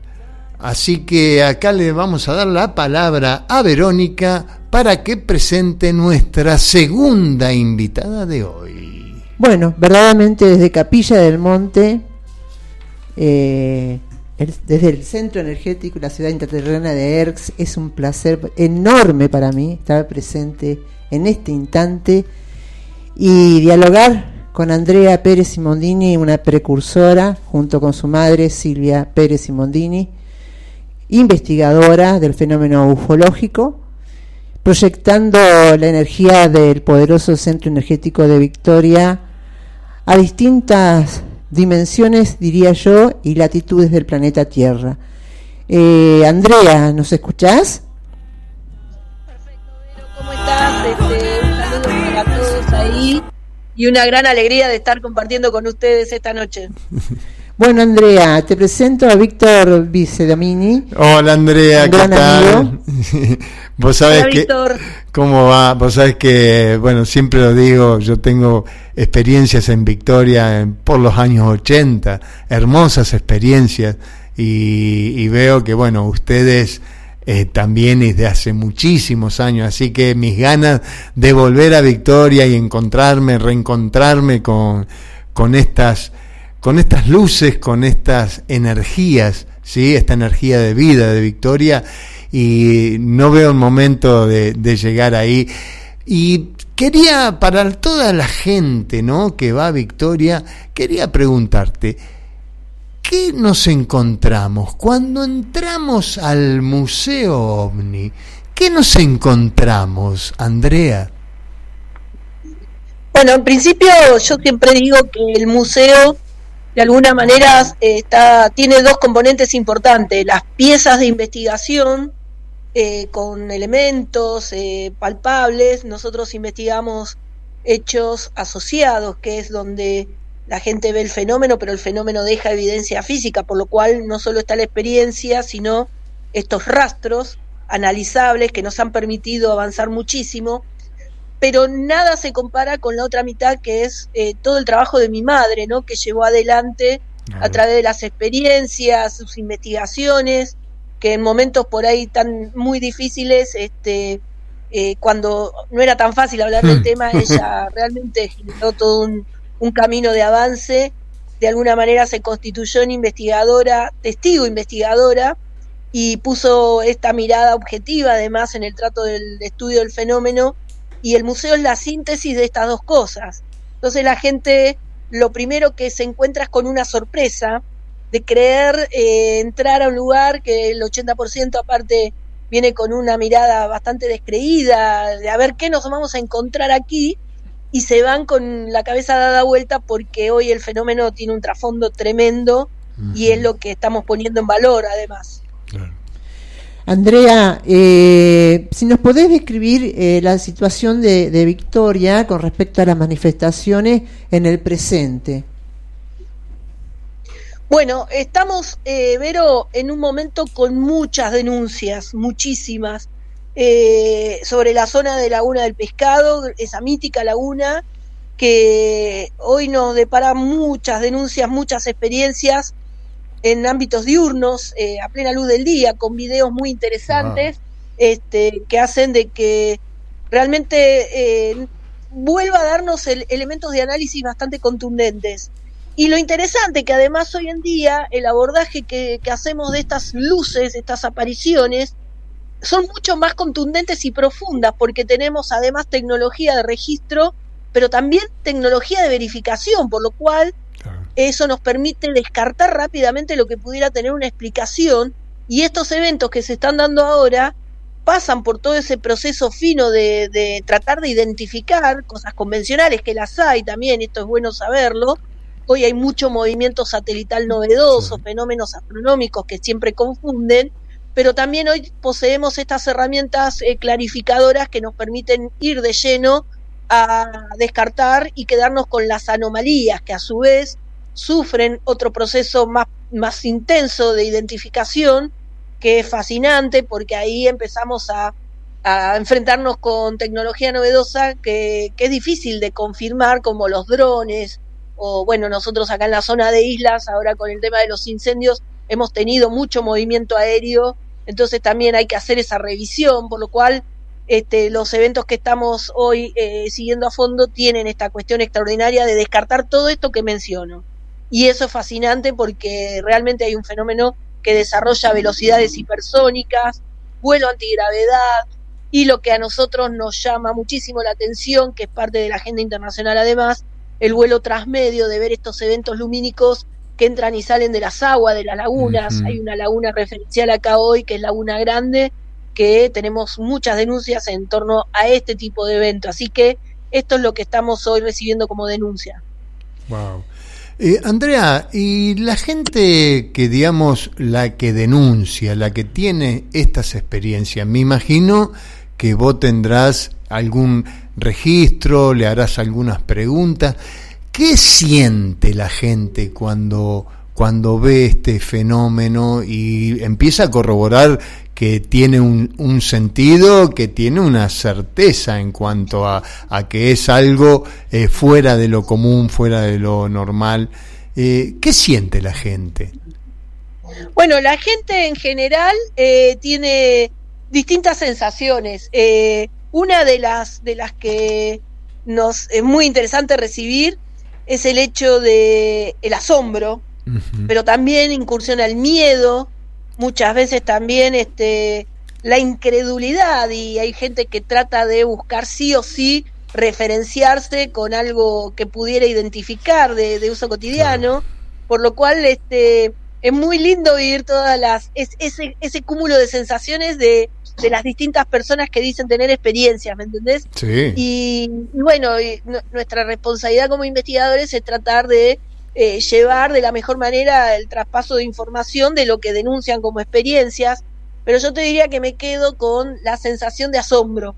Eh, y, y, eso es muy lindo porque en esa sensación la gente vence el miedo porque la curiosidad mata el miedo. Entonces es muy lindo ver cómo se pasa por todo ese, ese proceso, ¿no? Sí, sí, el asombro de un niño, digamos, ¿no? sí, sí, sí. Vos sí. pensás que hay gente, y que no, y viene mucho de visita al museo además, gente profesional de ciencias duras, hmm. que vos ya te das cuenta cuando han vivido una experiencia y les cuesta hasta mencionarla. Entonces la cara ya los delata porque te das cuenta que quieren contarla, pero que le es muy difícil en su racionalidad poder transferir la experiencia desde un lugar anómalo. Entonces, eh, tenemos también una, una mirada sobre ese tipo de denuncias porque es muy, muy notable cuando entran este tipo de personas. Andrea, ¿qué fue lo que las motivó a ustedes dos, principalmente a Silvia, que te llevó a vos, eh, elegir Victoria. ¿Por qué eligieron ustedes Victoria y por qué podríamos proponerle a la gente elegir Victoria?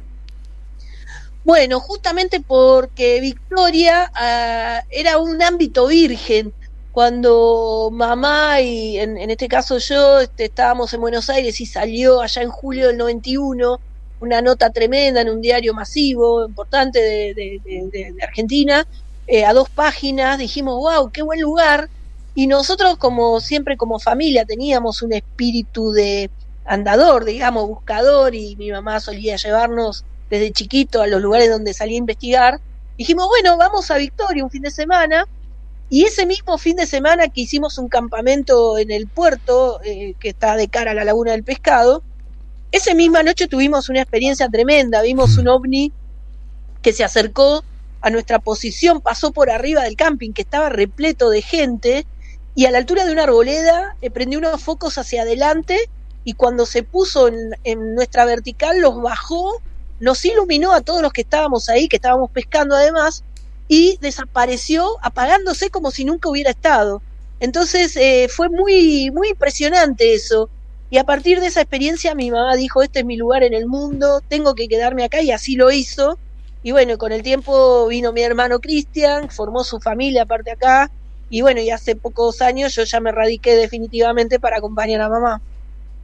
Oh, gracias.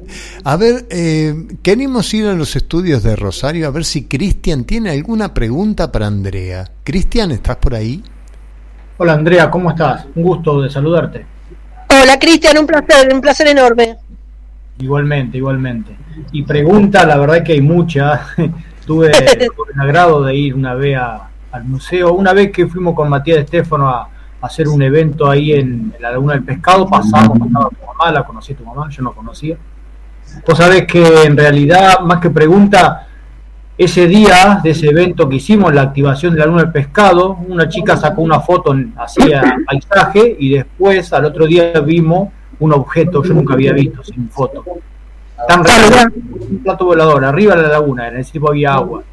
Y bueno, la pregunta es, ¿cómo ves este fenómeno cada vez en aumento en lo que representa a vista- avistaje o más o menos es eh, parejo? No, mirá, se, ha incrementado muchísimo. Hay que hacer algunas diferenciaciones. Eh, una cosa es el nivel de denuncias que es eh, abrumador. Esta cuestión de tomar fotos que la gente manda. En términos investigativos, nuestra misión más profunda es la de relacionar que el evento sea visto por el testigo y entrar a fondo en el análisis con esta evidencia física que yo te menciono. En ese marco ha incrementado muchísimo porque además la gente hoy tiene mucha información de verificación. Entonces, ya los casos que nos llegan, llegan con un filtro previo y eh, hay casos muy interesantes que han, que han escalado y yo creo que el golpe definitivo para la apertura de la agenda en el estudio de este tema, incluso a nivel gubernamental, se dio a partir de diciembre del 2017 cuando institucionalmente el New York Times saca a la luz un programa del Pentágono que tenía un jefe que era Luis Elizondo y que vino de la mano con unos videos muy contundentes que generaron definitivamente un cambio en el estudio de este fenómeno y un cambio de paradigma, al punto que hace poquitos días eh, la Comisión de Defensa de Inteligencia del Senado, que estudia lo que hoy se denomina UAP, que es Unidentificar Aérea al Fenómeno, FANI, para nosotros, que es Fenómeno Aéreo No Identificado en la traducción, confirmó que de los casos presentados en estudio, muchos de esos elementos pudieran ser de origen no humano, en el sentido de la reversa, que lo que trataron de identificar no lo pudieron hacer. Entonces, esto también generó un gran impacto y hace 48 horas su- supimos de que además están lanzando documentación sobre el hecho de que eh, pudiera haber recuperado cuerpos de estos eh, accidentes aéreos. Y además para nosotros es un gran respaldo porque en el museo tenemos restos de elementos de objetos estrellados siendo hoy uno de los casos emblemáticos una pieza que es la pieza de Ubatuba que es un evento de un ovni recuperado, los restos de un ovni en la playa eh, de Ubatuba en Brasil en 1957, que arrojó con estudios que se hicieron en la época y ahora actualmente con Jack Vallée y Gary Nolan en Silicon Valley, que tiene un isótopo de magnesio no reconocido en la Tierra. Entonces, todo esto que empieza a salir a la luz eh, generó un gran cambio en el afronte de estos fenómenos y hoy estamos viviendo eh, denuncias y la gente se anima a denunciar por todo este respaldo. Claro. Bueno, eh, aquí en Capilla vos sabés que también tenemos muchos avistajes, eh, muchas, muchas cuestiones en Capilla del Monte por la montaña eh, son luces telúricas, ¿no? Pero hay otras que, bueno, yo vengo de- desde la investigación de OVNI, eh, hasta la investigación del humano, pero hay mucha, mucha, eh, mucha certeza en, en, las personas que están investigando hoy actualmente los ovnis, mucha certeza de, de lo que se viene en cuanto a, a, los avistajes. ¿Qué me puedes decir en esta certeza, Andrea, de, la gente que investiga, de los que van a venir, de los que pueden llegar a venir? ¿Qué me puedes decir? Y con esto damos el cierre del programa. Bueno, yo creo que eh, es tan abrupto eh, cómo se precipitan los acontecimientos que estoy en convencimiento de que algo importante eh, en breve vamos a, a estar conociendo. Ajá. Fíjate que lo que durante 70 años se negó, en pocos años eh, se clarifica y esto también habla de una necesidad de exponer eh, porque hay algo que está presionando para hacerlo. Uh -huh. Yo creo que estamos cerca de tener contacto en el sentido de poder interactuar eh, ya no solo en cercanía de estos fenómenos, sino interrelacionarnos. De hecho, pertenezco a una organización que se llama ISER, que es International Coalition Extraterrestrial Research, que justamente se está preparando para el contacto. Claro. Y en ese sentido creo que es el, el paso que sigue. Uf. Bueno, Andrea, te agradecemos enormemente este tiempo que nos has dedicado. Sabemos que estabas en una reunión, saliste de ella.